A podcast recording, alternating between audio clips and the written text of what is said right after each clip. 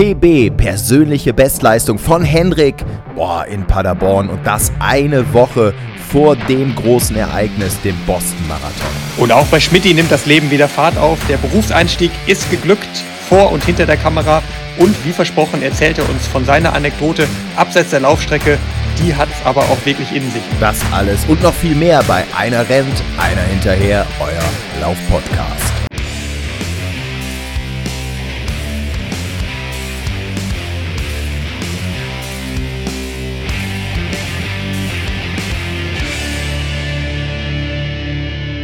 Ja, lieber Henrik, ich grüße dich und muss ja direkt wieder sagen, was heißt wieder? Also herzlichen Glückwunsch, neue persönliche Bestzeit, über 10 Kilometer.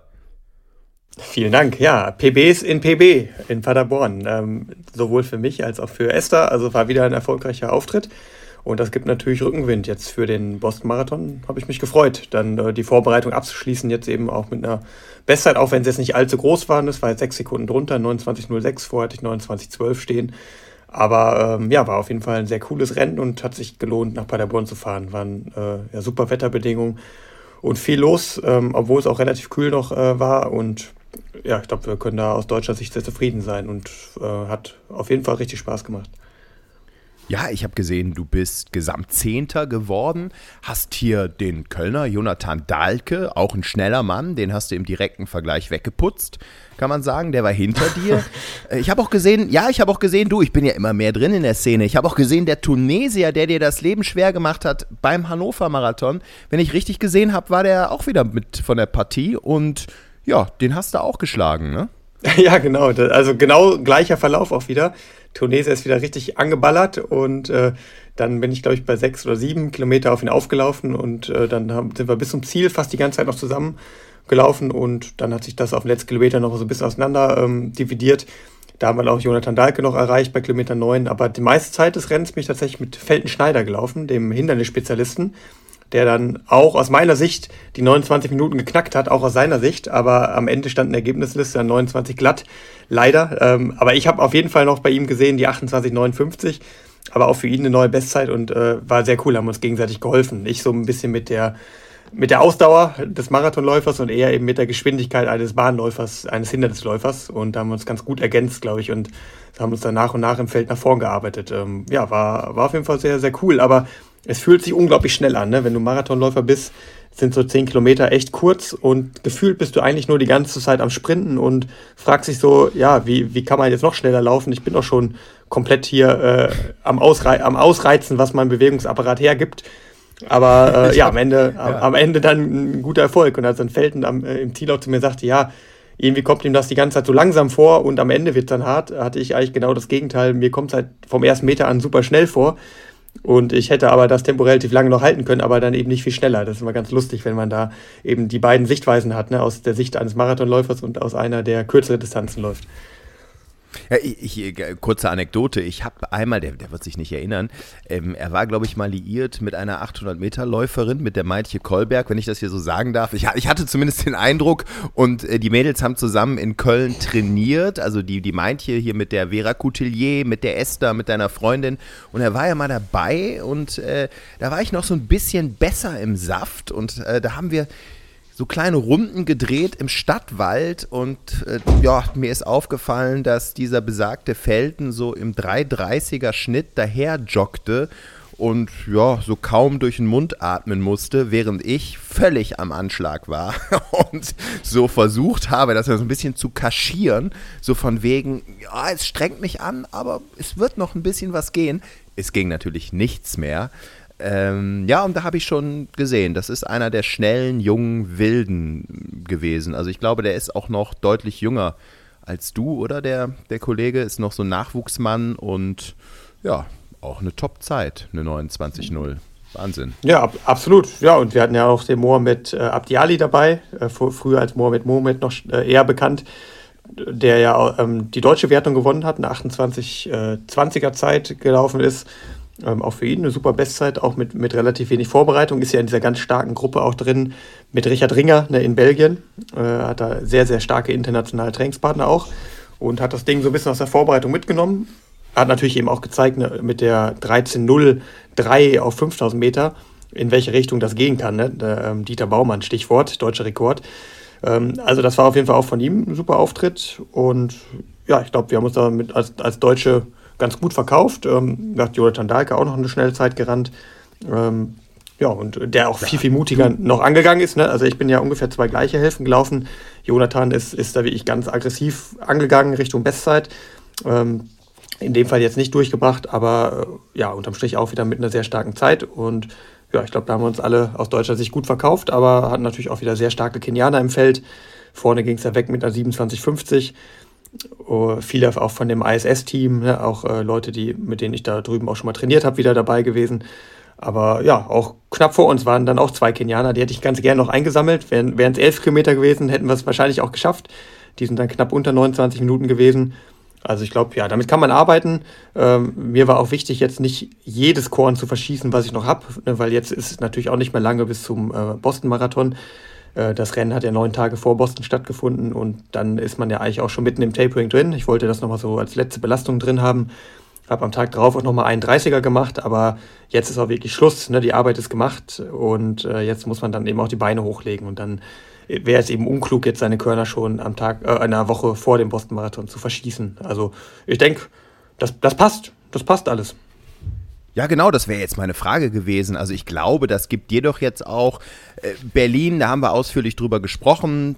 Ich meine, den Lauf hast du beendet, du hast Esther da gepaced und jetzt diese 10, das gibt doch Sicherheit, oder? Ich meine, persönliche Bestzeit, natürlich wäre das toll gewesen, mal so eine 28 vorne zu haben, aber da bin ich mir sicher, das wirst du nach Boston im Sommer irgendwie nachholen und dir unten noch ein bisschen Speed auf die Beinchen packen und dann funktioniert das. Aber ja, das ist doch ein tolles Gefühl, oder? Jetzt mit so einer 2906 da anzureisen. Du weißt, du hast äh, ja bei den langen Läufen, das haben wir alle gesehen, diese langen Bergaufläufe, da hast du viel getan in Kenia, viel gearbeitet. Also, du bist gut in Form, würde ich sagen. Ja, gerade auch, weil ich ja das Gefühl habe, schon auf den ganz langen Strecken in sehr guter Form zu sein, weil ich da ja in Kenia auch sehr viel trainiert habe für. Und wenn man dann die Zehnerzeit so ein bisschen mitnimmt, äh, aus dem Ärmel schüttelt, äh, ist, ist das immer ein sehr gutes Zeichen auf jeden Fall. Und gerade auch jetzt nach dem Berlin-Wochenende, was für mich persönlich ja jetzt nicht so gut gelaufen ist, ne, wo ich ja auch volles Risiko einfach gegangen bin, ähm, war, hat, war es ja trotzdem eher so ein Erlebnis, wo man gesagt hat, äh, jetzt nicht ganz optimal vor dem Wettkampf und wenn man dann mit dem Erfolgserlebnis eben äh, in den Flieger steigt, dann ist das auch viel, viel angenehmer. So. Und deswegen ähm, ja, ist das eine sehr komfortable Situation. Und ich freue mich dann jetzt, dass am Donnerstag dann äh, auch losgeht, endlich. Ja, toll. Also mir ist aufgefallen, du und Esther zusammen, ne, das, das haben wir ja jetzt öfter. Ich meine, ihr habt jetzt wieder beide tolle Leistungen abgeliefert. Das scheint zu funktionieren, dieses äh, schnelle Paar in Deutschland, Hendrik Pfeiffer und Esther Jakobitz. Ne? Äh, ganz kurz, das muss man ja mal sagen. Also Esther ist auch unter 34 Minuten gelaufen, deutlich. Und sie hat natürlich noch den Halbmarathon in den Knochen gehabt, ja, eine Woche zuvor. Die 1.12.53, die ja auch bärenstark waren, sich drei Minuten dort verbessert. Und jetzt auch eine neue Bestzeit aufgestellt. Ich glaube, es war am Ende eine 33, 43. Und man muss sagen, sie hat mir zwischen, ja, äh, sie hat angedeutet, dass sie da äh, die Frauen, äh, monatlichen äh, Frauenprobleme hatte, ja, und ähm, äh, ich glaube, da ist sie nicht besonders, äh, nicht besonders stark und hat dann trotzdem abgeliefert. Also will heißen, da ist noch Luft nach oben. Also ich traue ihr da durchaus mehr zu. Und Chapeau, also da scheint sich Kenia ja extrem gelohnt zu haben bei deiner Frau. Ja, also das glaubt sie, das glaubt sie tatsächlich auch. Das äh, war jetzt auch einfach mal mitgenommen, das Rennen nochmal. Ne? Gibt ja auch den einen oder anderen Euro, den man dann vielleicht mal verdienen kann bei, bei solchen Wettkämpfen. Und äh, ja, also ich glaube auch, dass da noch eine ganze Menge Potenzial ist. Ähm, wie gesagt, vor allem so, so kurze Zeit nach dem Halbmarathon und dann eben auch mit, mit dem nicht optimalen Gesundheitszustand, dann ist das, ist das super gut gewesen.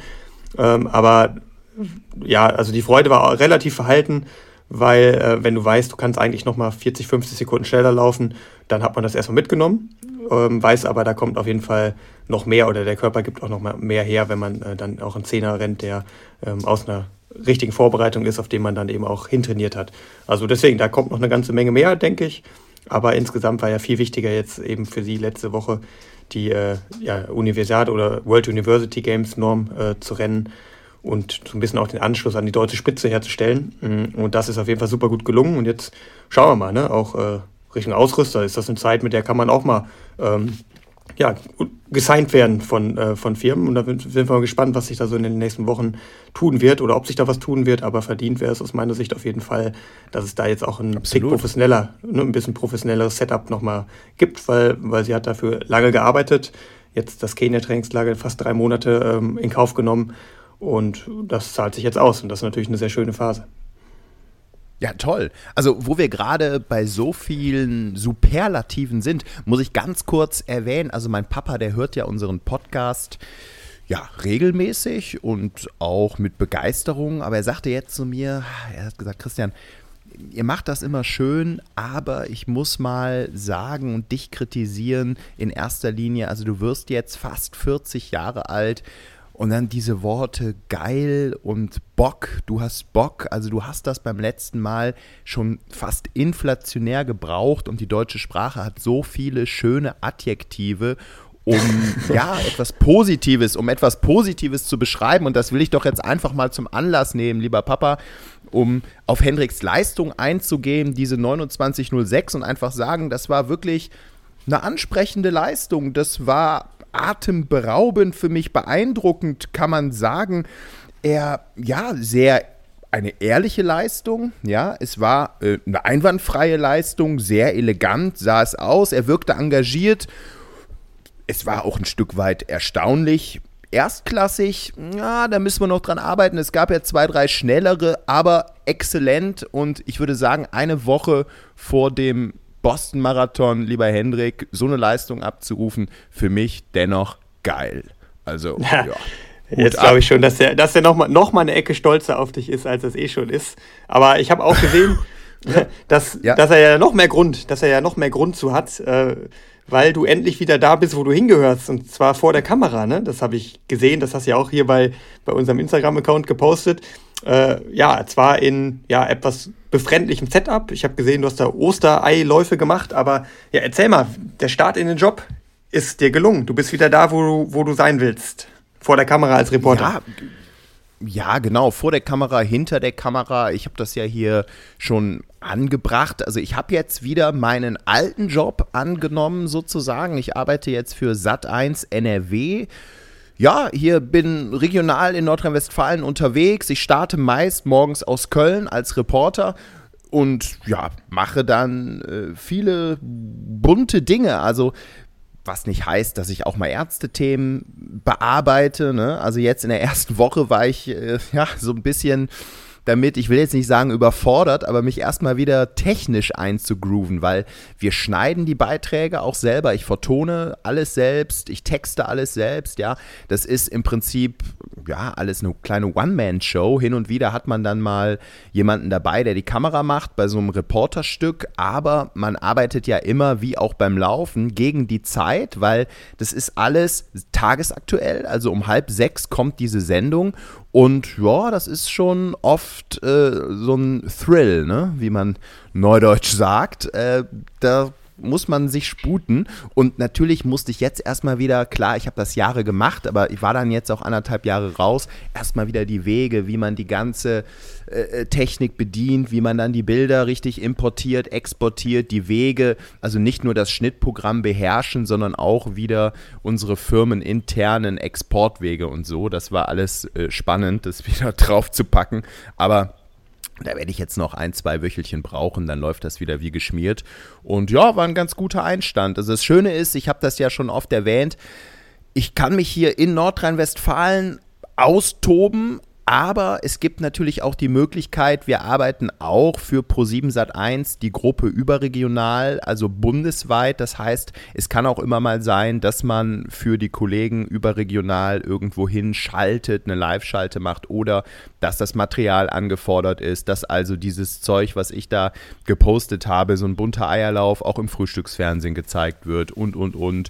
Das ist natürlich auch immer nett, wenn das überregional zu sehen ist aber in erster Linie für Nordrhein-Westfalen und dann äh, wird immer geschaut, was bestellt wird.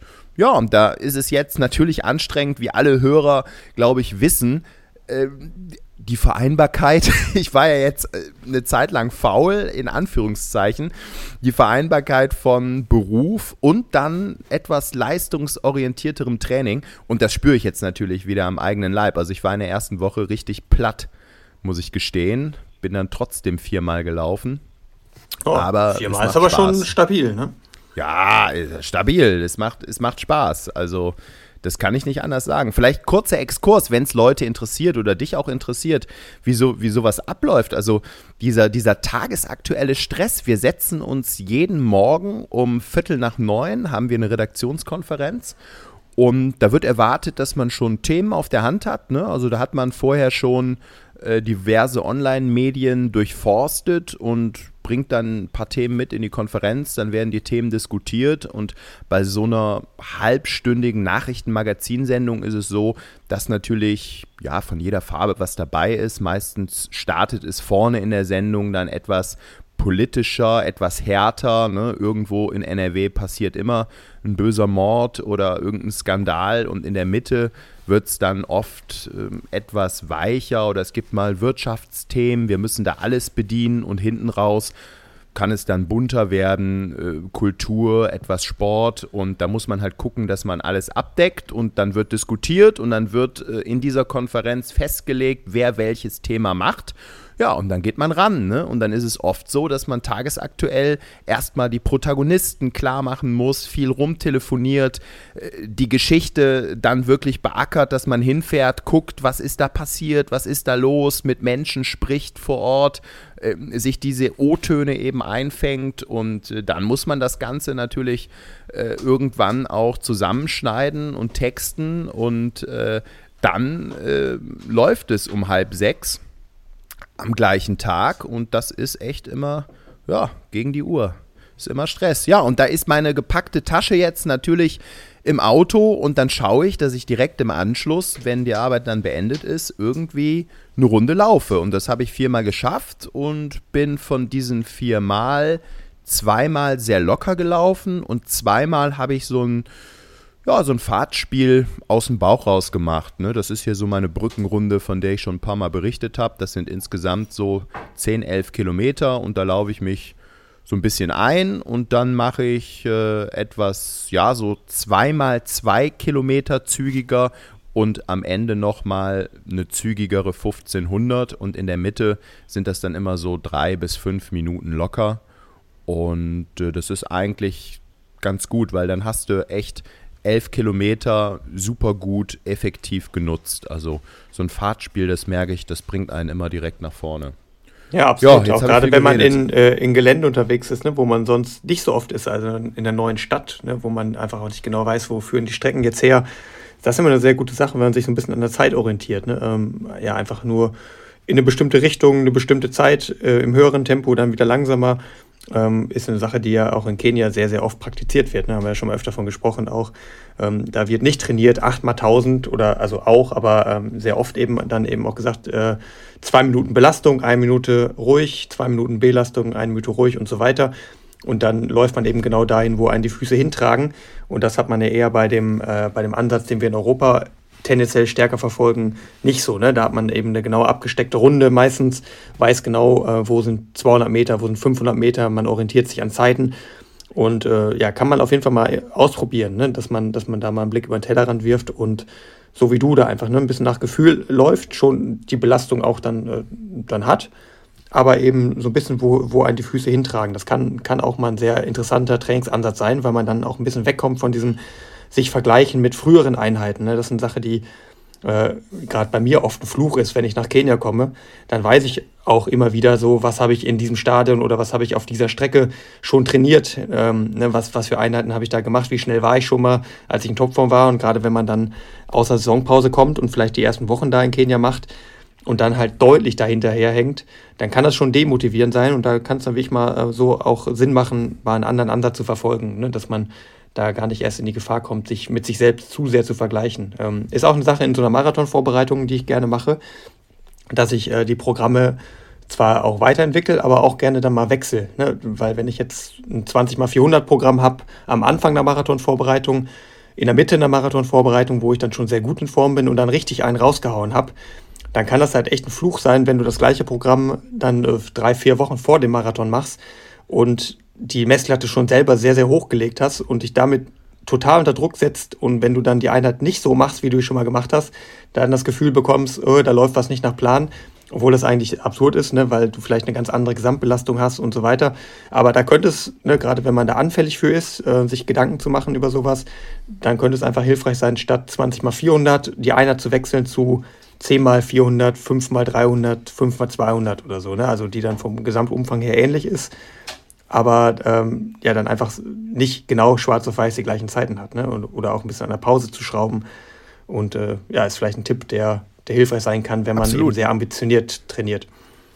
Absolut. Und dann wiederum ist die Verble äh, Ver Verbleich, ja, auch die Verbleichbarkeit, aber die Vergleichbarkeit gut, wenn man ja, wenn man bedenkt, also ich bin am Dienstag und am Samstag bin ich die gleiche Runde gelaufen.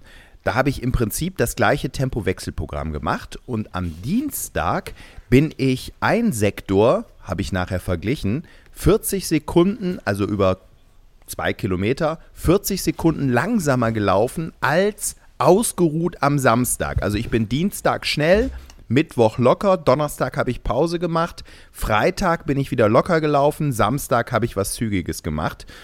Und ähm, ja, das hat mich dann schon verwundert. Also ich habe das gemerkt, so in den, in den Beinen, in, dem, in meinem Schritt einfach schon während des Laufens, ist ja klar. Ich war, das war so der erste, am Montag war erstmal wieder so, hallo und Technik abholen und hin und her bei der Arbeit. Und am Dienstag war ich direkt unterwegs, äh, habe da den neuen Spargeldöner probiert und äh, habe mich da schön vor der Kamera ausgelebt und danach äh, im Auto den Beitrag äh, auf Zeit geschnitten. Und da war ich natürlich fix und foxy und wollte trotzdem laufen gehen. Und da habe ich gemerkt, boah, Junge, du, boah, in den Beinen. Also ich habe es gespürt und dachte trotzdem, so ein leichter Tempowechsel ist vielleicht nicht verkehrt, habe es durchgezogen. Samstag dann identische Runde gelaufen und gesehen, der eine Sektor, beim anderen weiß ich es jetzt nicht mehr ganz genau, es war auch zügiger, aber dieser eine Sektor 40 Sekunden schneller und ich fühlte mich sogar besser. Ne? Das ist dann auch mal wieder äh, einfach ja, toll zu sehen. Tagesform. Okay, Tagesform und natürlich ausgeruht, ne? Von Freitag auf Samstag, dann der Karfreitag davor,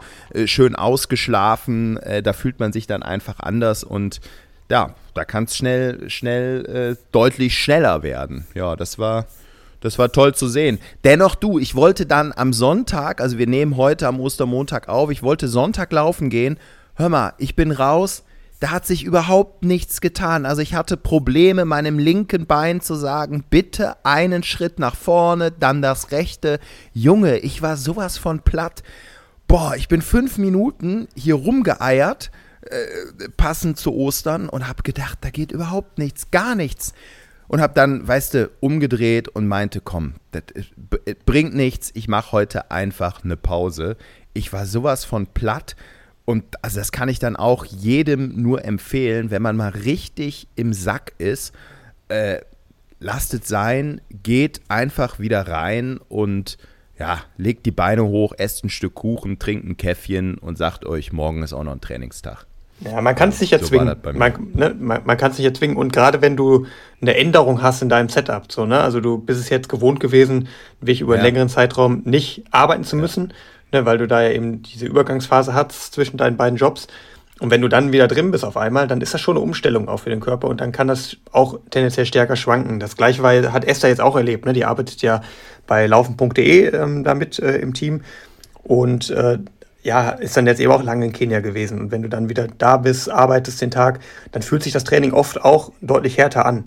So, und da muss man dann eben wirklich auch ehrlich zu sich selbst dann sagen, wenn wenn es wirklich daran liegt, dass man einfach platt ist und dann nichts geht, dann muss man die Einheit auch ruhig mal skippen. Das ist dann auch gar kein Problem. Ne? Man sollte sich natürlich dann nicht auf Dauer einschleichen und dass man dann e-, eher den leichteren Weg geht. Aber solche Tage gibt es und das ist gar nicht schlimm, das gehört dazu, das hat man auch als Profi. Ne? Also auch ich hatte jetzt ähm, zwischen den Tagen, zwischen äh, Berlin-Halbmarathon und jetzt Paderborn, auch so eine Phase, wo, wo die Dauerläufe relativ schleppend liefen, obwohl ich jetzt eigentlich aus der Höhe zurückgekehrt bin und dachte, so jetzt muss ja hier einen riesen Höhenschub haben.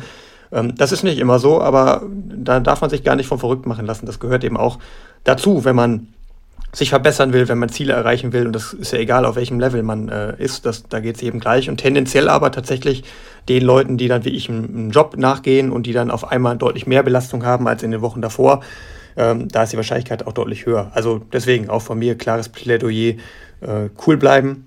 Ähm, das gehört dazu. Dann lieber einmal mehr die Füße hochlegen und dann am nächsten Tag wieder äh, sich gut fühlen.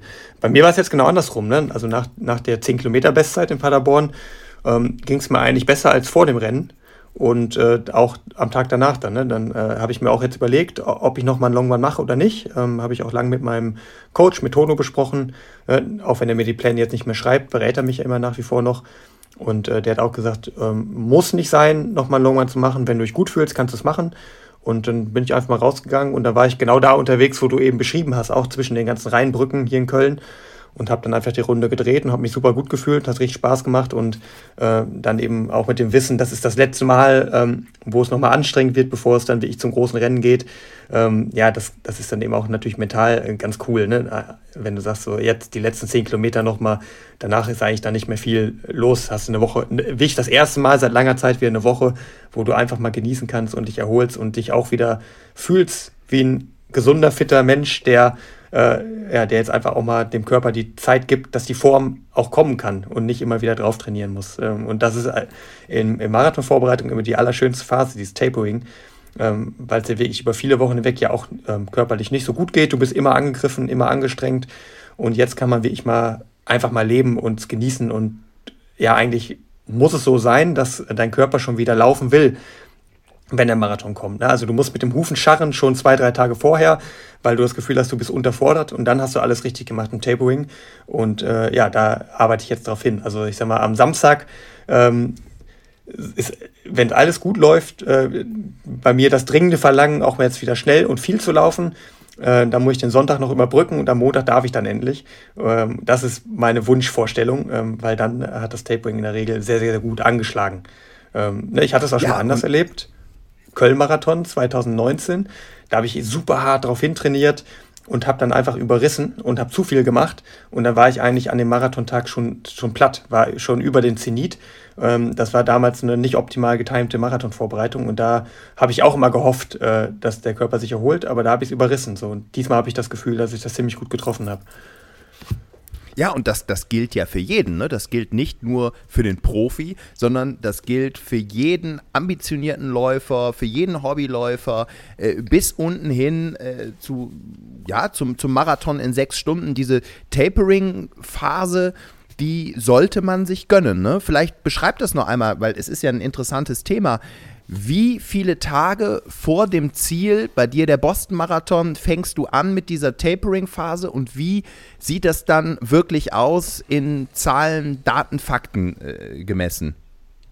Ja, also, also wichtigste Prämisse genau. ist, ist auf jeden Fall, ähm, man läuft jetzt nicht nur noch langsam und, gar, und, und äh, ja, lässt sich da treiben und ist besseres Spazieren, sondern man reduziert einfach nur den Umfang deutlich aber man behält die Geschwindigkeit, die man sonst auch hat, bei. Ne? Also das ist wirklich eine Sache, über die viele stolpern. Ich habe es auch, glaube ich, schon mal in der früheren Folge ähm, erklärt. Ja. Ähm, ne? Also man muss, äh, man muss tatsächlich, ja, oder sollte das Tempo, wenn es einem vernünftig gut geht, ähm, gleich halten. Aber man reduziert den Umfang ja locker mal um ein Drittel, wenn nicht sogar noch einen Tick mehr. Also in dem Fall, diesmal mache ich sogar noch mal einen Tick mehr.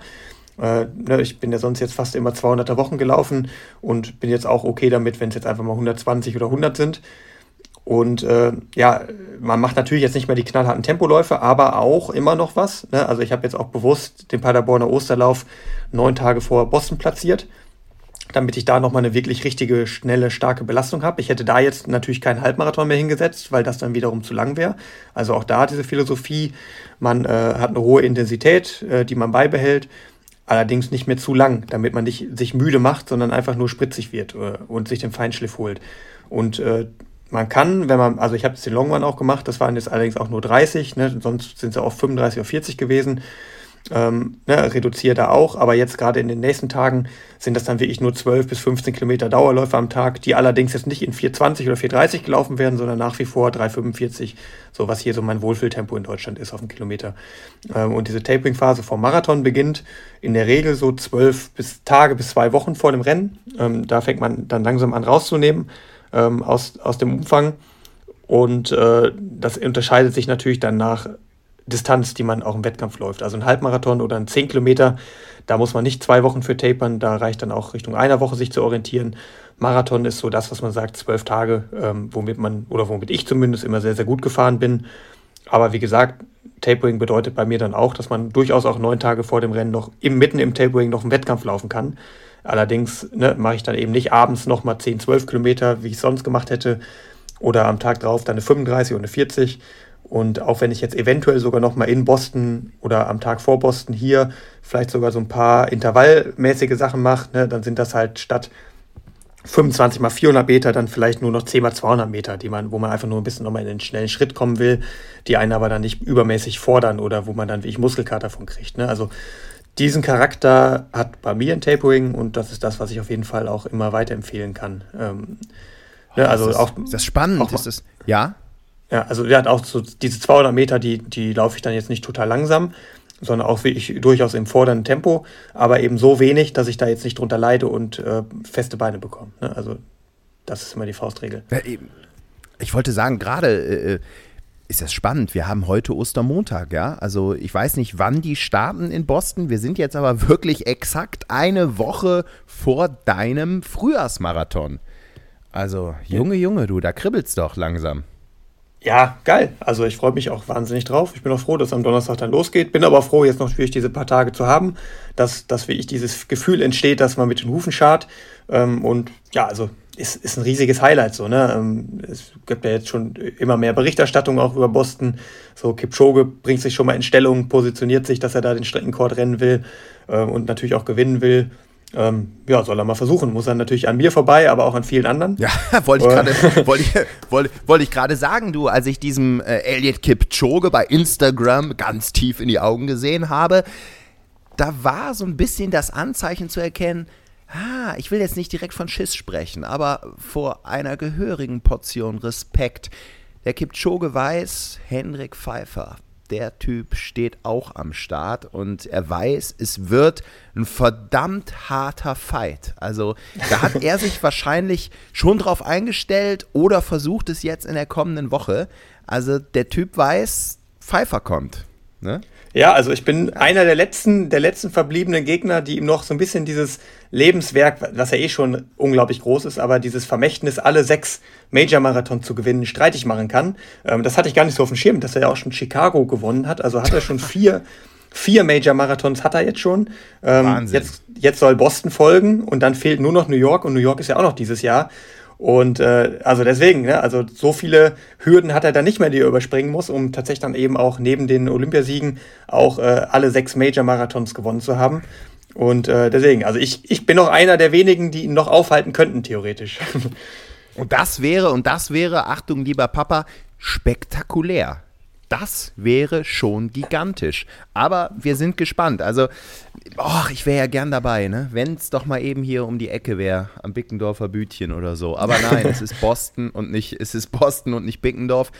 Also mal gucken, du. Ich, äh, da muss ich ja schauen, dass ich mir irgendwie ein Thema äh, auf diesen Montag äh, lege, dass ich so nebenbei immer vielleicht so ein bisschen äh, Livestream oder so mal hier und da auf dem Handy verfolgen kann. Ich denke, den wird es irgendwo geben. Früher, ich habe mich gewundert, ich, früher hat eigentlich Eurosport immer alles übertragen. Ich glaube, äh, ich, ich, ich weiß es nicht genau. Ich glaube, es ist nicht mehr so, ne? oder? Dass das Eurosport den live überträgt.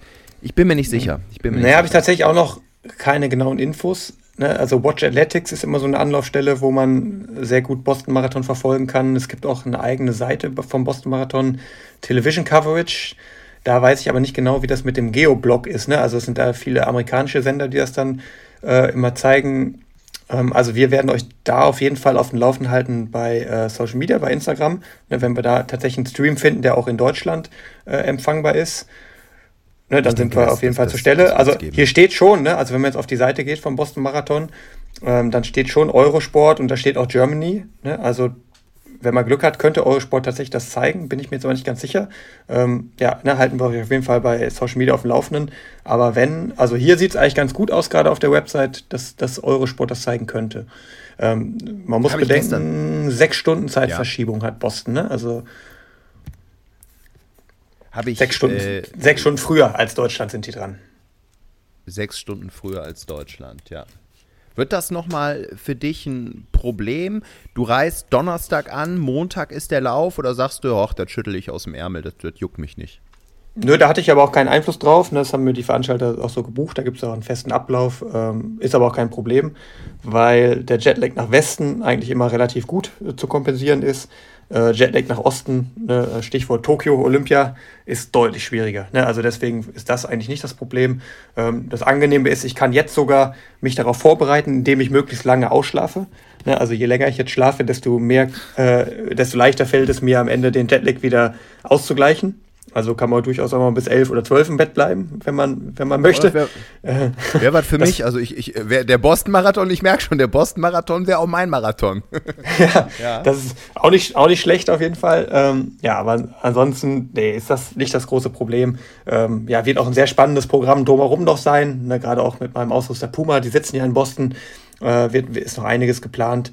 Ähm, ja, und auch, äh, aber das ist noch nicht ganz spruchreif, könnte ich auch noch mal eventuell äh, von einem hochrangigen Diplomaten empfangen werden, aber da sind wir gerade noch, oh. also, also, ich wurde da zumindest gefragt bisher, ähm, da aber auch noch nicht spruchreif ist, mal gucken, könnte sein, dass wir da in der nächsten Folge auch noch mal drüber sprechen, äh, wenn das zustande das kommt, wäre wär das sicherlich auch noch mal ein, ein Highlight. Ja. Das lässt ja Raum äh, zur Spekulation. Hochrangiger Diplomat. Äh, oh, oh. äh, also da, ja, erstmal, ähm, welche Nationalität? Deutsch oder amerikanisch? Nee, nee, schon Deutsch. Schon Deutsch, ja. Schon, schon Deutsch, okay. Also ja. wer weiß, ob ich, ich weiß noch nicht, was Donald Trump auch gerade äh, mal wieder sehr umstritten, eigentlich immer umstritten. Vielleicht steht er auch an der Strecke, ähm, aber hochrangiger äh, deutscher Diplomat. Hm, oh, oh. Naja, ich bin, ja, ich bin gespannt. Kann auch also, sein, ne? also wie gesagt, ist noch ein bisschen früh, kann sein, dass ja. es auch nicht zustande kommt, aber ja, auf jeden Fall wird das ein unglaubliches Abenteuer für mich. Also sicherlich eins der Karriere-Highlights, in die ich auf auf das ich in zehn Jahren zurückblicken werde, so bin ich mir relativ sicher. Egal, ob das Rennen jetzt gut oder schlecht für mich ausgeht, das ist so ein Erlebnis, so, wie so ein Once-in-a-Lifetime-Ding. Ne? Also in Boston kommt man wirklich nicht so leicht rein in das Rennen. Ich habe ja auch gesagt, drei Europäer haben es reingeschafft äh, im Elitefeld und das ist schon wirklich was Besonderes. Ne? Und da, ähm, ja, das weiß ich auch sehr zu schätzen. Äh, du, äh, absolut, da haben wir ja auch schon persönlich drüber gesprochen und das finde ich auch toll, dass du da so ein bisschen deinen eigenen Weg gehst. Also äh, Stichwort Olympia-Quali ähm, versus äh, ja ähm, solche, ich nenne es jetzt einfach mal weiter, Lauferlebnisse, die ja auch als Profi ähm, ja, gerade als Profi haften bleiben, ne? ein Leben lang. Äh, warum soll man sich, also oder Frage ne, an dich, ich glaube, die wurde auch immer mal wieder bei Instagram oder in, in, in einigen Foren gestellt. Wie schätzt du das persönlich mit der Olympia-Quali ein? Also für dich ist das nach wie vor ein Ziel oder sagst du, Mensch, ähm, gar nicht mal so primär, erstmal jetzt so ein Erlebnis, so ein Highlight Boston und dann schauen wir weiter, was vielleicht im Herbst kommt? Oder ist für dich klar, das Ding wird definitiv irgendwo angegriffen noch, diese Zeit? Ja, schwierig zu sagen. Also tatsächlich ist natürlich Olympia ein Riesenziel, zu dem, zu dem ich hin möchte. Allerdings ist die Realität natürlich auch, dass äh, ich meine Bestzeit um mehrere Minuten steigern muss und, ich, und du auch deutlich unter dem alten deutschen Rekord von Arne Gabius bleiben musst, um überhaupt eine realistische Chance zu haben, da hinzukommen. Ne? Also eine 207 wirst du mit allerhöchster Wahrscheinlichkeit brauchen.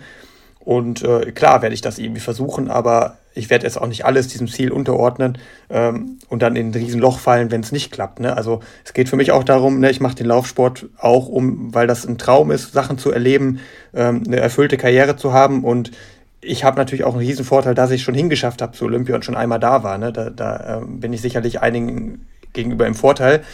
Aber Olympia ist auch nicht alles so. Ne? Ein Boston-Marathon hat für mich einen ähnlichen Stellenwert wie so eine Olympiateilnahme oder auch ein New York Marathon im Elitefeld ist auch so ein Ding. Ne? Also es gibt noch eine ganze Menge mehr Sachen, die einem der Sport geben kann, ähm, was nicht heißt, dass ich weniger motiviert bin, zu Olympia zu kommen, aber es ist natürlich schon so, dass wir jetzt durch diese wirklich vielen, vielen Einbürgerungen ähm, in Deutschland deutlich schlechtere Karten natürlich haben, da hinzukommen. So, und äh, das muss man eben auch realistisch sehen. Ich habe ich hab eine Chance, ich kann es schaffen, aber es ist schon nicht allzu wahrscheinlich, eben, äh, weil wir eben sehr, sehr starke afrikanische Konkurrenz bekommen haben und natürlich auch nationale Konkurrenz. So. Und äh, äh, es passiert ja jetzt eine Menge. Ne? Der April ist ein geiler, spannender Monat ähm, in, in vielerlei Hinsicht. Ne? Wir, wir können ja mal einen kleinen Überblick auch geben, was alles jetzt in den nächsten Wochen passieren wird. Ne? Es ist ja nicht nur mein Boston-Marathon, der der stattfinden wird, sondern auch viele, viele ähm, deutsche Athleten werden ihren Hut auch schon mal Richtung Olympia in den Ring schmeißen. Viele haben es ja auch schon getan. Ne? Auch Amanal ähm, in Hannover hat er schon die Olympia-Quali geknackt mit einer tiefen 207. Da glaube ich schon, dass diese Zeit reichen sollte, um am Ende dabei zu sein. Aber ja, äh, es, es kommt jetzt eine ganze Menge. Ähm, ne? wir, es kommt, es kommt.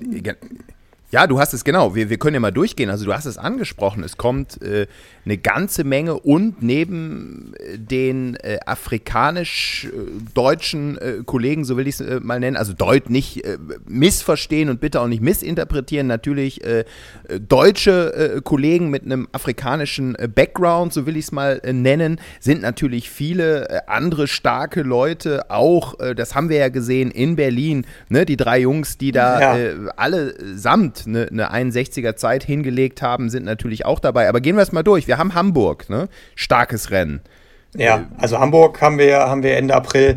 Ähm, da kommt es natürlich auch zum richtigen Showdown. Da, da trifft Richard Ringer auf äh, Hafton Weldei. Ne, beides Leute, die auch jetzt direkt im ersten Anlauf schon die äh, Olympia-Quali von 2018 knacken können.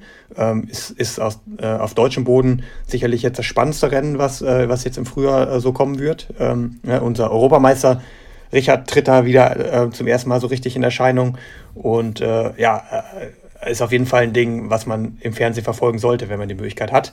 Ähm, aber nicht das Einzige. Ne? Also es gibt eben auch viele andere starke Leute, die, die jetzt auftauchen werden. Das ist zum Beispiel Sebastian Händel, der die Karten ja auch schon in Berlin mal so ein bisschen aufgedeckt hat, ne? wo die Form ist beim Berliner Halbmarathon. Ähm, da er dann wie ich diese 61er Zeit gerannt ist und das wie gesagt, wir haben es in der letzten Folge auch ausführlich beschrieben, bei wirklich blöden und schlechten Bedingungen. Ne? Die, die Zeit war deutlich mehr wert als das, was am Ende da steht, eine 61,50. Sondern da kann man durchaus eine halbe Minute, vielleicht sogar eine ganze Minute runtergehen bei Top-Bedingungen. Ähm, und damit kannst du natürlich eine, ja. ne, damit kannst du eine ganze Menge anstellen mit so, mit so einer Form. Äh, und ist auf jeden Fall ein Kandi klarer Kandidat für mich, äh, unter 2,10 zu laufen. Und vielleicht sogar er läuft, er, er, Genau, er, er läuft in Wien. Ich glaube, das ist klar. Wien-Marathon am 23. April findet der statt. Also das geht jetzt Schlag auf Schlag. Ne? Das ist ja ähnlich wie beim, wie beim Radsport, äh, die, die Frühjahrsklassiker. Da kommt jetzt äh, eine Menge. Ne? Also ja. Wien, Marathon. Also Wien, Wien und Hamburg sind, sind da äh, auf jeden Fall ganz heiße, heiße Dinge. Aber da freue ich mich auch richtig drauf auf Simon Boch, ne, der, der auch Richtung, also hat er schon angekündigt, auf jeden Fall auch Olympianorm angreifen möchte, da ins Risiko geht.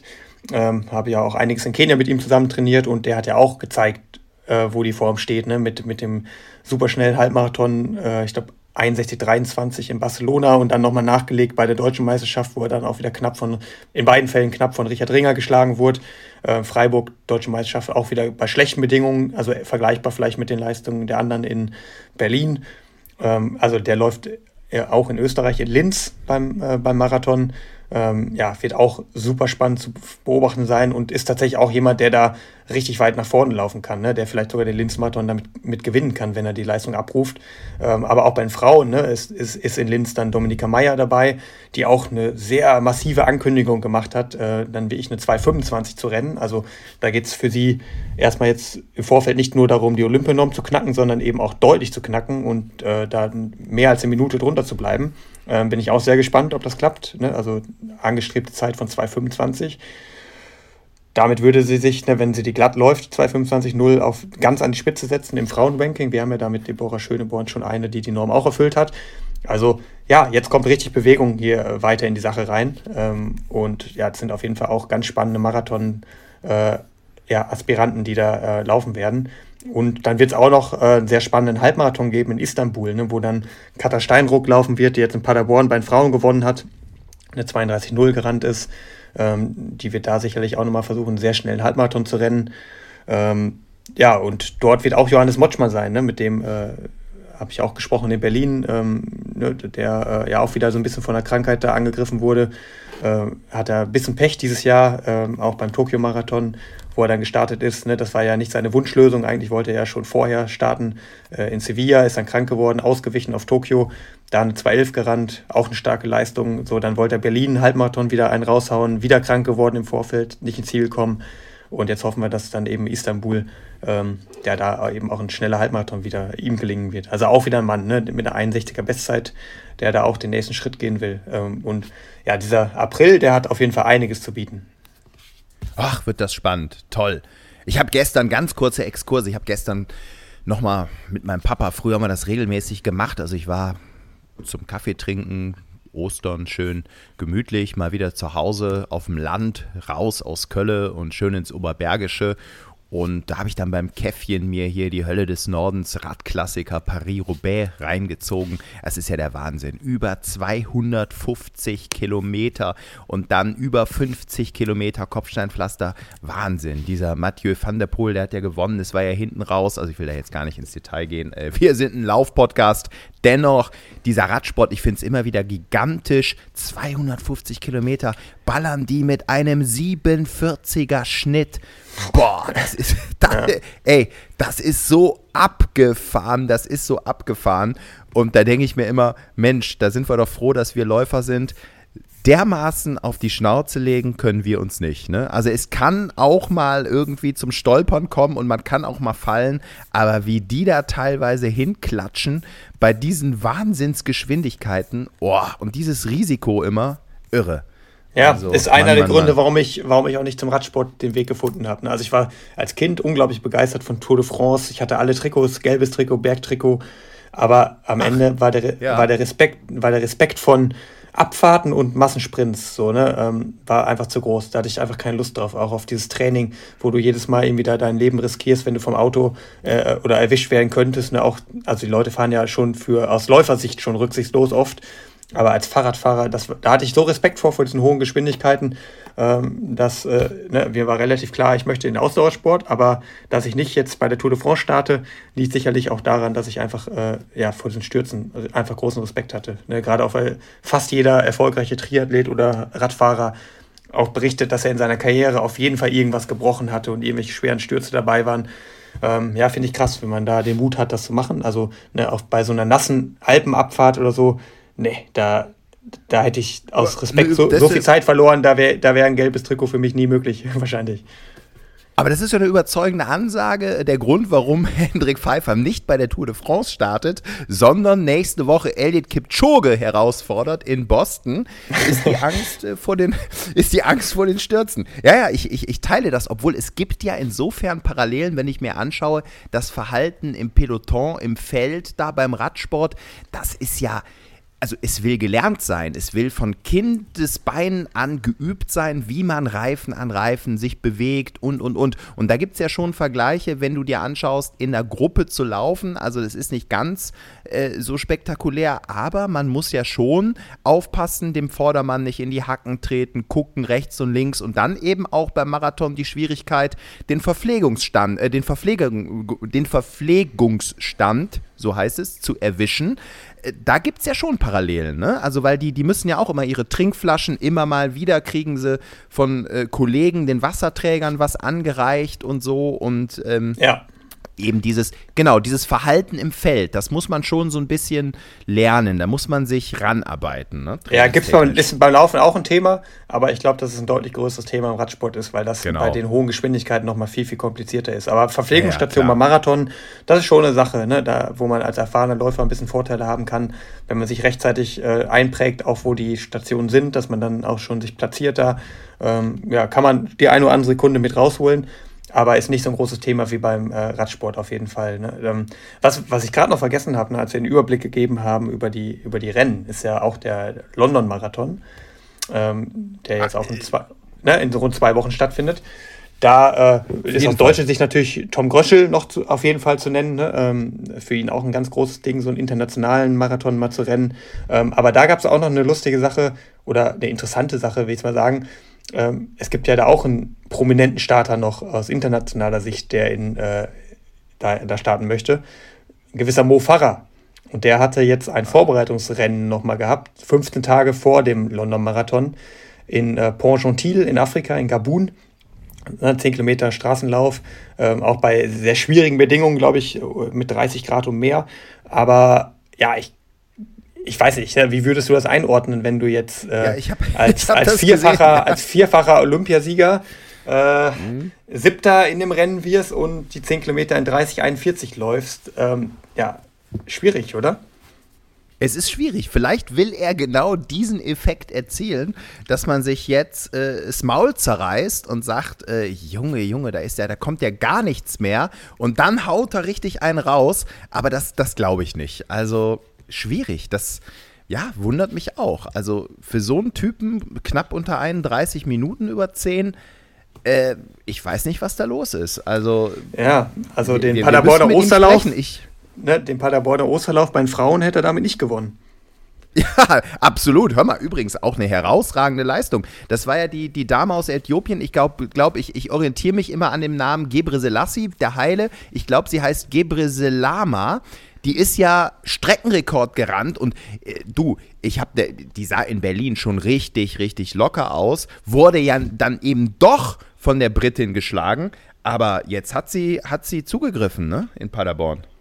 Ja, ja, auch äh, in der 30-20er Zeit war das, glaube ich. Ne? Und auch in Berlin war sie leider krank an den, in den Tagen davor und nicht zu 100% fit gewesen. Ah, okay. Trotzdem, ja, okay. trotzdem ja noch un, eine unglaubliche Zeit gerannt. Ja, ja, ja, äh, ja Stunde, Stunde sechs, glaube ich, ne, war das äh, auch, auch bei diesen widrigen Bedingungen. Aber ja, für Mo Farah hätte es an dem Tag wahrscheinlich auch gereicht. Also bin ich drüber gestolpert, ne, ohne jetzt hier die, äh, ihn äh, diskreditieren zu wollen. So, ne? Aber nein, ähm, ja, nein, ist nein, mir schon nein, aufgefallen.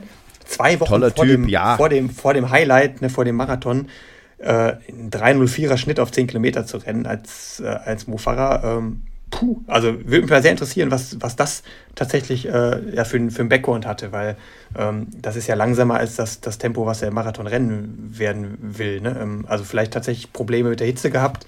Ähm, habe da leider keine genaueren Infos, aber ähm, ja, wollte ich auf jeden Fall mit, mit dir besprochen haben, weil da, ähm, das hätte ich jetzt tatsächlich im Leben nicht geglaubt. Ne? Und die Spitze äh, ist ja eine tiefe 28 gerannt, so, ne? Also ähm, das ist sicherlich immer der Anspruch als Mofahrer, dass du so ein Ding da irgendwie auch gewinnen willst oder zumindest das Rennen irgendwie prägen möchtest. Und das war dann schon ein deutlicher Abstand, zweieinhalb Minuten. Ja, ich, ich habe das auch gesehen. Wir haben eben ja im Vorfeld kurz drüber gesprochen. Keine Ahnung, du. Also äh, ich, ich bin gespannt, ob er erstens überhaupt antritt äh, in London und was dann dabei rauskommt. Also, ja, Schauen wir mal, ne? Ja, in zwei Wochen. Schauen wir mal. Äh, also Gucken, Themen, Themen über die, die man. Die, ja, die Chance auch für Tom, ne? Die, die Chance für Tom Gröschel, Mo Farah zu schlagen, vielleicht auch mal. Ja, ja, da siehst du, jede Legende ähm, ist dann doch irgendwann mal schlagbar. Man muss nur lang genug warten. Ne? Das ist äh, ja, ja, es ist ja auch schon geschehen. Ne? Also Nils Vogt hier, unser 10.000 10 Meter Ass, äh, der hat das ja tatsächlich schon geschafft auf der Bahn. Auf 10.000 Meter hat er, hat er ihn geschlagen. Da, da beim, ich glaube, damals war es der Europacup, ist auch noch nicht so lange her. Ähm, ist natürlich da auch schon eine klasse Zeit noch gelaufen. War ein ganz anderes Niveau als jetzt im 30er-Bereich, sondern da auch, glaube ich, eine 27er Zeit gerannt. Und äh, also, wie gesagt, man, man lernt daraus, man darf nie aufgeben. Ne? Auch, auch wirklich die größten Legenden sind mal schlagbar. Und äh, ja, ich bin gespannt. Also da bin ich wirklich gespannt, was er, was er da in London draus macht. Ja, super. Also wir sehen schon, ein Highlight jagt das nächste. Ne? Also ich bin ein bisschen froh, dass du, ja, du hast natürlich Boston im Kopf. Ich habe da natürlich noch so eine Sache. Ich habe irgendwann vollmundig angekündigt, boah, ich mache in Köln High Rocks, ne? Diese, diese Sport, ja, diese Kombination. Darauf wollte ich nämlich hinaus. Ja, ja. So, das könntest du doch auch mit deinem neuen Job verknüpfen. Du, du hast uns ja versprochen, du. auch in der Folge mit dem Tobi Lautwein, dem High Rock Champion, dass du auch mal da dein Glück versuchen willst. Und das ist ja jetzt bald, ne, in ein paar Tagen schon, äh, in Köln das, das Highbox-Event. Ja. Ähm, ja, genau. Ich Selbstver das, Selbstversuch mit der Kamera. Das, du, ich habe das schon in der Redaktion angeteasert, dass ich da auch Kontakte habe und so und ob da, weil man berichtet natürlich über die FIBO, ne, diese Sportmesse in Köln und im Rahmen dieser Berichterstattung braucht man ja immer irgendwie so einen aktuellen Aufhänger. Was gibt es Neues? Was ist besonders spektakulär, besonders spannend?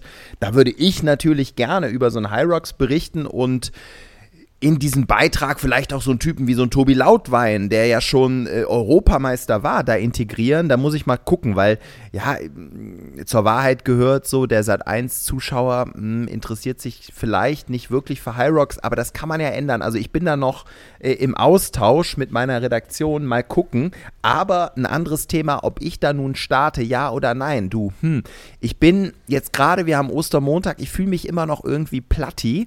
Ich werde das und äh, bitte nimm's mir nicht äh, übel. Ich mache keinen Rückzieher. Ich werde das spontan entscheiden.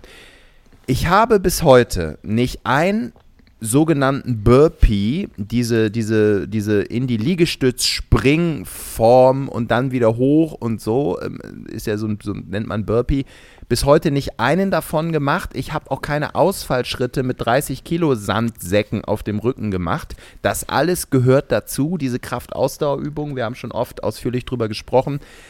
Äh, ich, ich bin ich, ich lasse es mir noch so ein bisschen offen und schaue spontan, wie ich mich in der Woche fühle und dann werde ich mich kurzfristig noch melden oder eben auch nicht. Und eventuell nehme ich die Kamera mit und kann da noch irgendwie einen Beitrag draus stricken, was natürlich immer heißt, äh, da kannst du jetzt nicht voll auf Zeit gehen. Kann ich ja sowieso nicht, weil meine Form es nicht zulässt. Aber da muss man dann so ein bisschen Bilder wiederholen und langsam machen und nochmal machen und gucken. Also das bringt einen sportlich natürlich aus dem Flow wie es so schön heißt. Aber ich, ich guck mal. Also vielleicht melde ja, ich mich spontan toll, an. Auch mal, auch mal auf die Art und Weise da reinzuschnuppern. Äh, ne? Also wir ja, haben es jetzt genau. akustisch haben wir ja schon mal reingeschnuppert, ne? Und der Tobi hat uns da echt eine Menge erzählt. Also hört euch gerne die Folge mit dem Tobi ja. Lautwein nochmal an. Ich glaube, Folge 17 war das. Aber das am eigenen Leib zu erleben, ist sicherlich nochmal noch mal ein ganz anderes Level. Und ich glaube tatsächlich du. nach wie vor, dass, dass, dass das was für dich wäre, weil du halt eben auch diesen Körper hast, der nicht nur laufen kann, ja. sondern der eben auch stark ist. Ne? Und äh, auch, ich, ja, du ich, kannst Eisen verbiegen. Oh, ja, ja. Oh ja, ja, ja, mehr davon, mehr davon. Also ich werde. ich, ich werde, ich, wenn ich fit sein sollte jetzt die Woche, also ich meine jetzt so gesundheitlich, körperlich, weil ich habe mich jetzt so ein bisschen, heute bin ich irgendwie wieder platti, aber ich will jetzt hier nicht rummemmen. Äh, ich werde auch heute noch locker laufen gehen. Ich habe einfach viel gefuttert, du, bei uns auf dem Land. Ne? Es ist noch nicht mal das, es ist noch nicht mal das Bier, was ich. Ich habe ein, zwei Bierchen getrunken, aber alles im Rahmen oh, ich habe mich hier Oster, wie es auf dem Dorf so ist, schön Osterfeuer, da gab es einen leckeren Eiersalat, da gab es das ein oder andere Würstchen, da gab es dann wieder Kuchen, da gab es dann noch ein Würstchen mit Senf. Also, oh, ich habe mich überfuttert, ne? Und äh, ja, ich äh, komme jetzt mal die Woche rein und dann melde ich mich vielleicht spontan, mach das Ding mit und dann haben wir zwei tolle Geschichten, zwei Highlights. Einmal natürlich Boston und ein äh, Henrik Pfeiffer, der Eldit Kipchoge geschlagen hat und ein ja, niedergeschlagenen Schmitti, der äh, vom High Rocks brutalst äh, fertig gemacht wurde. Aber du, noch ein Event muss ich kurz nennen, da bin ich persönlich auch ganz hellhörig geworden und das werde ich definitiv mitmachen. Also da werde ich teilnehmen. Das hat uns auch ein Hörer geschickt. Ich glaube über Instagram. Und zwar ist es ein Lauf, halt dich fest, die Bobbahn in Winterberg nicht hinunter, sondern rauf. Natürlich ist das Eis. Na, äh, ne, das Eis ist dann äh, wahrscheinlich im Juni abgeschmolzen. Da gibt es einen Bobbahnlauf. Also ich habe das Geil. jetzt genauer studiert. Geil, oder? Äh, Entschuldigung, Papa. Ich habe es genauer studiert, das sind fünf Kilometer. Wahrscheinlich wird weiter unten im Tal gestartet.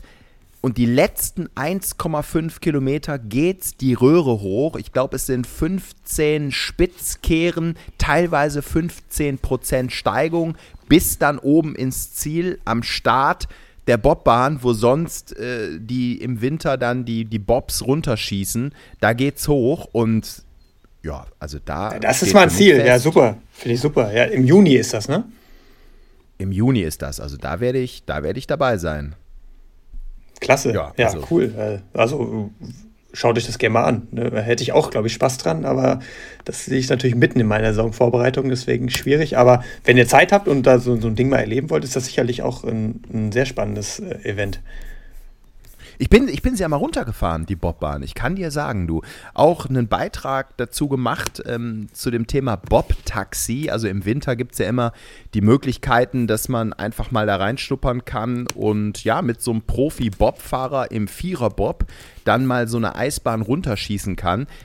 Du, ich kann dir sagen, also das ging durch Mark und Bein. Ich musste das Ganze zweimal machen, weil ich habe es fürs Fernsehen natürlich gedreht und ihr wisst, Fernsehen ist äh, Betrug. Ich wollte möglichst authentisch bei der ersten Fahrt unten, als ich dann angekommen bin, einfach einen Aufsager direkt machen, was ich so empfunden habe, wie fühlt es sich an.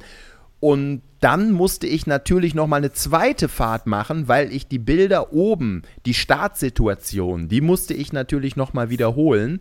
Und ich kann dir sagen, nach der ersten Fahrt hatte ich einen Schiss, dass ich jetzt da nochmal runter musste. Es hat ja, wehgetan. Ey, im Rücken, Rumpfbereich, das hat dich durchgeschüttelt. Du schießt da echt mit 140 durch die Kurve. Ich glaube 5G wirken da auf den Körper. Das ist so viel wie äh, beim, ähm, beim Jetfliegen, beim Kampfjetfliegen.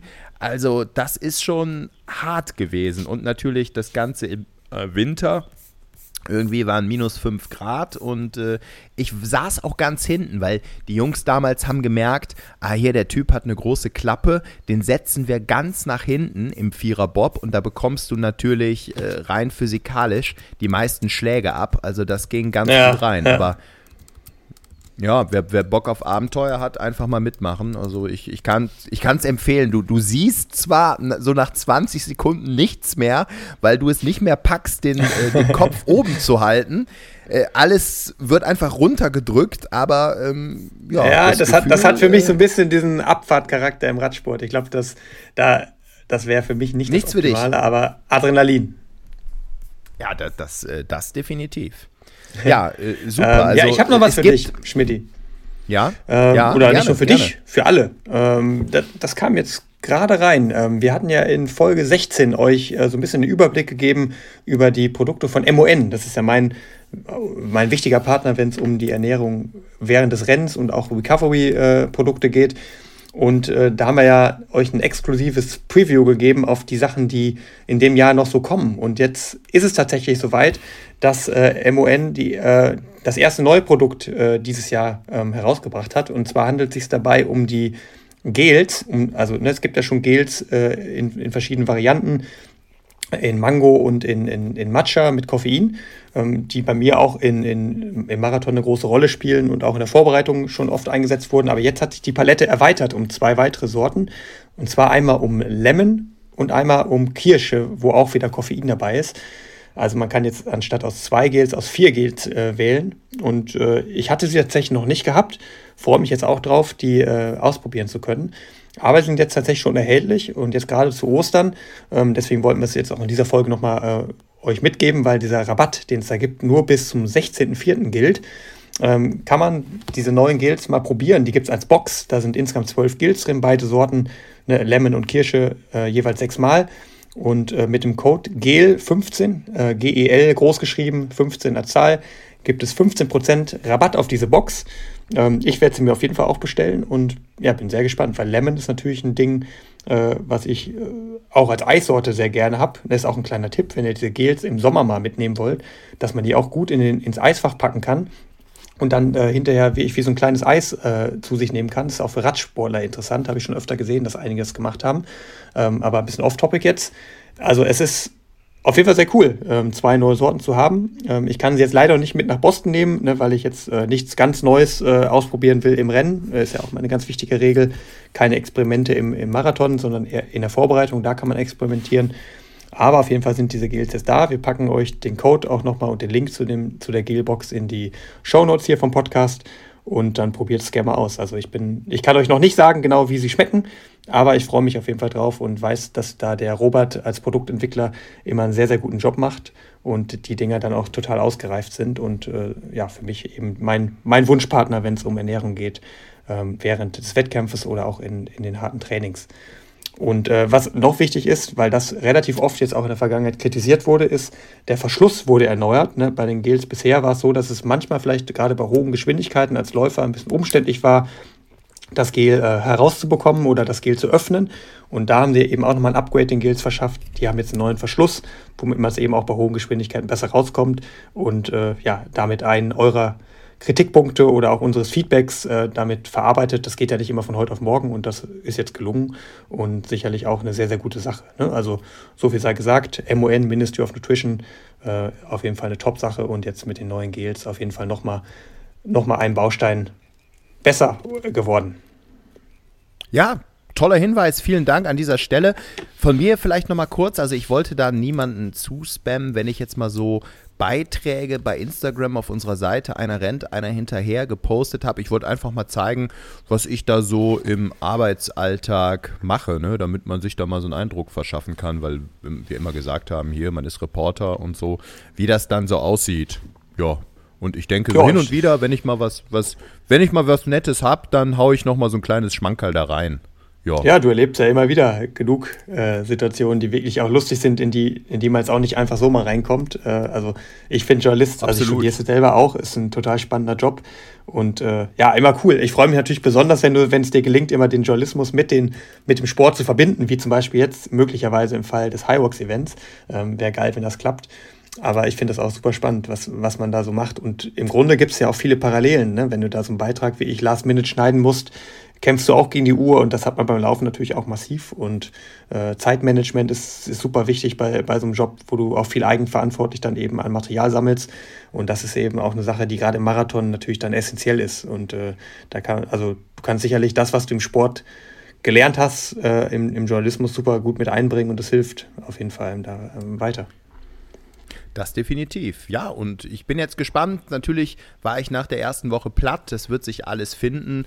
Ich bleibe dran beim Laufen. Ich bin motiviert. Ich wollte jetzt gleich auch nochmal losstiefeln und ja, am Ostermontag jetzt alles mal die, die, die, ich sag mal, das Osteressen so ein bisschen äh, sacken lassen und wieder so ein bisschen ausschwitzen und ähm, dann in der kommenden Woche einfach mal schauen, äh, ja, was äh, da noch so geht. Und vielleicht mache ich das High Rocks Ding einfach mal so mit. Ne? Also warum nicht? Also es ist ja halt auch cool. eine Herausforderung ja. aus der aus der kalten Butze. Ja, so sieht's Bevor aus. Bevor ich dich losschicke zum, Oster, zum Ostermontaglauf, äh, zwei Sachen ja. noch. Einmal, das haben wir ja, bis vernachlässigt in den letzten Folgen. Äh, unsere Spotify-Playlist, die braucht wieder Nachschub. Ne? Die ist, ist, ja jetzt schon ganz gut gewachsen, aber äh, die letzten Folgen äh, haben wir da keinen Song beigesteuert. Es wird wieder Zeit auf jeden Fall. Äh, da musst du uns gleich auf jeden Fall noch einen Song nennen. Und, das hast du in der letzten Folge ja ganz groß angeteasert, dass du da noch ein wie ich Schmankerl hast, eine, eine Story, ja. wo es äh, ja auch wieder um das Thema Magen ging. Ich musste ich muss da jetzt auch äh, eine ganze Menge erzählen äh, bei, der, bei meiner Dopingkontrolle in Hannover. Ähm, aber da hast du gesagt, du hast da noch eine Geschichte, die auf jeden Fall äh, geteilt werden muss, weil die so absurd war. Äh, da kommst du auch nicht davon heute, ohne die uns genannt also, zu haben. Okay, also ich fange mal an. Ist, äh, meine Freundin sagt, hör auf, erzähl das nicht. Auch das ist, das ist eklig, das wollen die Leute nicht hören. Nein, ey, dann vielleicht doch besser nicht. Ah, also ich sag mal so, ich, ich, ich kann es mal, ich meine, jeder Läufer kennt ja diese, diese Magen-Darm-Problematik, oder? Also wir tasten uns jetzt gerade langsam ran, Henrik. Ich, meinst du, ich kann es ich kann's ja mal ein bisschen, ich, ich gehe gar nicht ins Detail. vielleicht besser doch, Detail. vielleicht hätten wir uns besser noch abgesprochen, dass wir die doch rauslassen. Ne, wir lassen es jetzt einfach, wir laufen jetzt einfach weiter und äh, dann können wir entscheiden. Also, ihr Lieben, wir können entscheiden, wir, wir lassen das jetzt einfach hier unser Band laufen. Ganz, wir sind authentisch, be real. Gibt es da nicht auch so einen neuen? Immer, immer authentisch bleiben. Ich erzähle jetzt einfach mal eben kurz und dann können wir danach, darf Henrik entscheiden, äh, ob er es rausschneidet oder ob er es drin lässt. Also, die Situation war folgende. Ich habe damals als Student übrigens bei der Harald Schmidt Show gearbeitet und habe da so ein bisschen äh, Material gesichtet. Sichter war mein Job so lustige Situationen aus bestimmtem Fernsehmaterial rausgeholt und ich habe viel gesessen, in diesem Fall acht Stunden vorm Rechner und ich habe einen Kefir getrunken und noch einen Kefir getrunken und einen Espresso getrunken und mir ging es gut und ich bin danach ähm, nach Hause und beziehungsweise zu meiner damaligen Ex-Freundin, wohnte auch mitten in Köln und ja, bin zu ihr nach Hause und dachte, Mensch, ach, die Luft ist schön. Es war auch, äh, ich glaube, Frühjahr, ich will mich da nicht mehr genau festlegen, es ist viele Jahre her, welche Jahreszeit, aber laues Lüftchen um die 20 Grad. Für mich stand fest, du willst noch eine Runde laufen gehen. So. Ich habe die Schuhe angezogen, kurze Hose, obenrum lang, ich bin raus. Ich bin durch den Park, 20 Minuten, lockeren Schritt, bam, bam, bam, Richtung Rheinufer. Ja, ich fühlte mich gut, vogelfrei, es war toll, ich habe die Natur genossen, die Luft tief eingeatmet.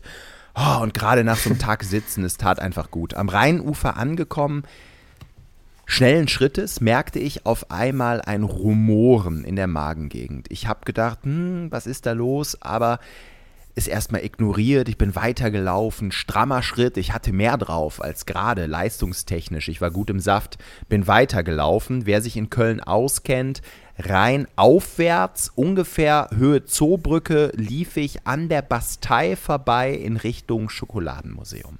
Ich lief schnell und energisch und, und schön auf dem Vorfuß und äh, wie ich damals so in Schuss war. Und ich merkte, Mensch, dieses Magenrumoren lässt nicht nach. Es wird eher mehr. Aber ich dachte, komm, versuch es zu ignorieren. Ähm, halt das Tempo gleichmäßig. Das wird vielleicht am besten sein. Das kennt man als Läufer, wenn es eben in der Magen-Darm-Gegend rumort, dann besser keine äh, Tempovariation reinbringen, sondern gleichmäßig bleiben. Dann passiert meiner Erfahrung nach am wenigsten also gleichmäßig weiter und dann nahm es zu. Ich hatte fast auf einmal Höhe Schokoladenmuseum, krampfartige Zustände von jetzt auf gleich. Auf einmal änderte sich alles und es krampfte im Bauchraum, dass ich wirklich, ah, ah, ich lief weiter und merkte, Mann, Mann, Mann, Hilfe, da, da passiert jetzt gleich ein großes Unglück. Und dann habe ich wirklich rechts und links geschaut. Was, wo kannst du hin? Ist irgendwo eine Toilette? Gibt es irgendwo eine Möglichkeit? Nein. Wer die Situation am Schokoladenmuseum kennt, da geht links zum Rhein einfach nur eine Mauer runter. Wumm, da kannst du, da kannst ja nicht in den Rhein springen. Rechts ist einfach nur ein kleiner Grünstreifen, aber einsehbar. Es dämmerte zwar, aber es war eigentlich auch noch, auch noch hell genug. So, da konntest du jetzt nicht äh, dich irgendwo erleichtern. Ich habe hin und her geguckt. Da war keine Toilette, da war keine Kneipe. Ich konnte nirgendwo rein. Und wer diese Not kennt, der Läufer kennt die Not, dass es von jetzt auf gleich zuschlägt und du bist in einem städtischen Bereich. Du weißt nicht, was du machen sollst. Ich habe wirklich ich hätte heulen können. Ich hatte Schweißperlen auf der Stirn. Es hat wehgetan. Ich hatte Schmerzen. Es war grauenhaft. Dann bin ich einfach in meiner Not über eine Hauptstraße drüber gerannt hab so eine Reihe von Autos gesehen in so einer in so einer Parkanlage, die war begrünt und da waren so Autos und so grün und ich bin einfach zwischen den Autos, wirklich, ich ich hab ich hab Schmerzen verspürt. Hendrik, Leute, ihr könnt euch das nicht vorstellen. Ich habe mich hingehockt, ich hab, wollte gerade meine kurze Butze runterziehen. Auf einmal geht in so einem, ich weiß noch genau, äh, wie dieser Wagen aussieht. Auf einmal geht in so einem älteren Modell, grüner Dreier BMW, geht das Licht an. Eine blonde Frau guckt mich an und macht hier den Scheibenwischer, macht hier, Junge, äh, mit, dem, mit der Hand vorm Kopf, du hast sie doch nicht alle. Ich guck der genau ins Gesicht, während ich da hocke, es ist noch nichts passiert, dann bin ich weit, hör mal, ich bin aufgesprungen, bin 50 Meter weit weggesprintet in meiner Not und auf einmal explodierte alles, es war grauen, es war grauen, es war grauenhaft. Es wurde zum Glück immer dunkler, ich wusste nicht wohin, ich bin zurück ans Rheinufer bin dann wieder eigentlich den ganzen Weg zurückgelaufen, habe versucht, den städtischen Bereich zu meiden und am Rheinufer konnte ich mich so klammheimlich durch die Dunkelheit drücken. Die, die Dunkelheit spielte für mich. Und dann bin ich noch, hör mal, das, das kann sich keiner vorstellen. Das ist, da ist alles wahr, was ich erzähle. Da bin ich durch den Park gelaufen. Ähm, mit, dieser, mit, mit dieser Not am Körper bin ich durch den Park gelaufen auf einmal kam ein Labrador auf mich zugesprintet. Von weitem rief, von weitem rief der Besitzer, der tut nichts, der tut nichts. Mir war auch klar, dass der Hund nichts tut. Dann hatte ich 200 Meter so einen schlabbernden Labrador an meinen Waden. Oh, war das, war das unangenehm. Und dann bin ich irgendwie, habe ich mich durchgeschlagen und musste ja dann rein äh, zu meiner Ex-Freundin in die Wohnung. Die wohnte in der vierten Etage. Das, deswegen auch Ex. Ich habe Äh, ja, und unter anderem. mich, ich habe, also es war grauenhaft. Wer, Läufer kennen diese Situation. Es war grauenhaft, es waren Schmerzen und das wirklich, das gönne ich nicht dem, wie sagt man so schön, dem ärgsten Feind. Das ähm, war wirklich äh, schlimm. Und dann habe ich halt abgewartet, hint, mich hinter so einem Baum versteckt und geguckt, dass im Treppenhaus da bei der Ex-Freundin das Licht ausging, sprich, dass ich niemandem begegne, bin dann rein, hab dann relativ, bin, bin dann so ein bisschen äh, die Treppen, zwei, drei Etagen wollte ich so hochsprinten, hab dann gesehen, Mist, du hinterlässt eine Spur, bin dann in den Aufzug rein, hab gebetet, dass er durchfährt und nirgendwo anhält, dass noch einer zusteigt und äh, zum Glück ist dann auch äh, da nichts passiert. Und ähm, ja, die Ex-Freundin wusste nicht, ob sie lachen oder heulen sollte. ähm, äh, die Sachen habe ich komplett weggeschmissen, da war nichts mehr zu machen. Dann habe ich zehnmal hintereinander geduscht und äh, diese Geschichte dann äh, ja, ganz tief im Keller weggepackt. Ähm, aber mir fiel zu ein, also es waren wirklich, es waren Schmerzen. Ich glaube, man kann das so erzählen, jeder Läufer äh, kennt das ja, wenn es dann rumort und dann Stichwort falsche Ernährung vorher natürlich so eiweißhaltige Produkte, dann noch Kaffee drauf getrunken, äh, das musste einfach schief gehen. Es ist, es ist auf jeden Fall eine ehrliche Folge.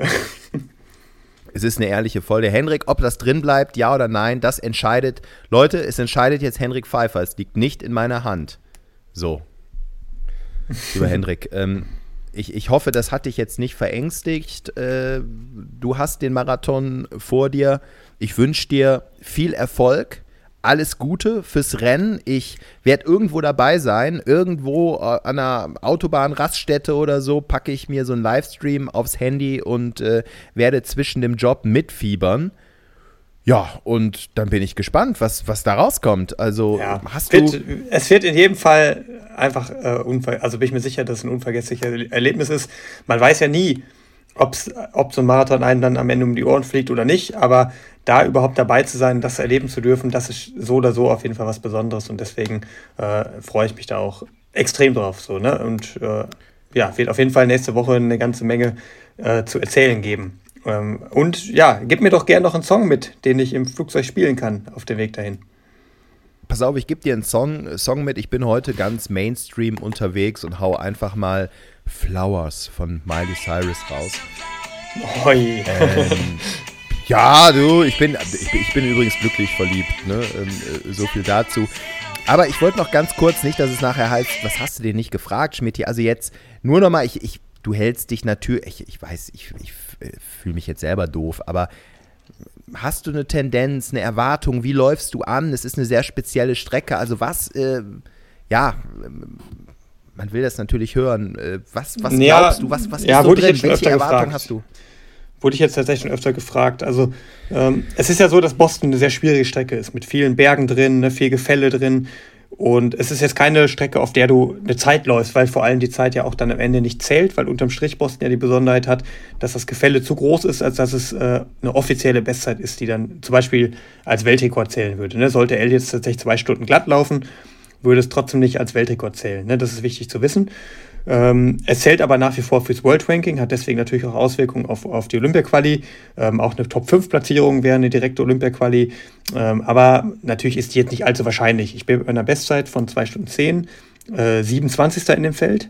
Und mir geht es vor allem darum, mich in diesem Feld vernünftig zu behaupten. Und äh, jeder Platz, den man weiter nach vorne läuft im Vergleich zu seiner Vorleistung, wäre cool. Ne? Und da versuche ich möglichst viele von einzusammeln. Ich habe mir einige Amerikaner rausgesucht äh, mit Bestzeiten so von 2 Stunden 9 und 2 Stunden 8, an denen ich mich orientieren kann. Ähm, eine andere Besonderheit in Boston ist, dass es keine Tempomacher gibt. Das bedeutet, es könnte sehr taktisch sein, das Rennen, und ist dann eben nicht ganz klassisch, wie, wie es jetzt ein Berlin-Marathon ist, ne, wo man da hinter den Tempomachern herrennt, möglichst schnell Zeiten einsammelt, sondern da geht es tatsächlich um eine gute Platzierung. Bisschen vergleichbar vielleicht auch mit dem Olympiarennen, ne, wie, der, wie der Marathon damals in Tokio, äh, wo es auch darum ging, sich gut zu behaupten, ohne irgendwelche Zeitvorgaben. Und das werde ich jetzt hier auch versuchen. Ne? Also das ist wirklich absolutes Weltklassefeld und ich werde da mich möglichst geschickt verhalten und dann eben am Ende möglichst weit vorne von der Platzierung her landen. Die Zeit spielt da jetzt eher eine untergeordnete Rolle. Ja, Junge, okay. Ich bin gespannt. Hau rein, gib alles, gibst du sowieso immer. Und dann hören wir uns in der nächsten Woche. Ich, ich, ich glaube, ja, das ist doch toll. Dann nehmen wir in der nächsten Woche schon eine Folge auf. irgendwie äh, du in Boston, ich in Köln und da wird dann ein Ergebnis stehen. Und dann werden Genau. wir das verarbeiten. Henrik, Ja. Junge, Jetzt ist es soweit. Die nächste Folge ist die Super. Boston-Folge. Spitze. Also, gib alles, hau rein. Ich werde dich nochmal hier die Woche über richtig über unseren Insta-Account nochmal so ein bisschen an, nochmal so ein bisschen anfeuern und heiß machen.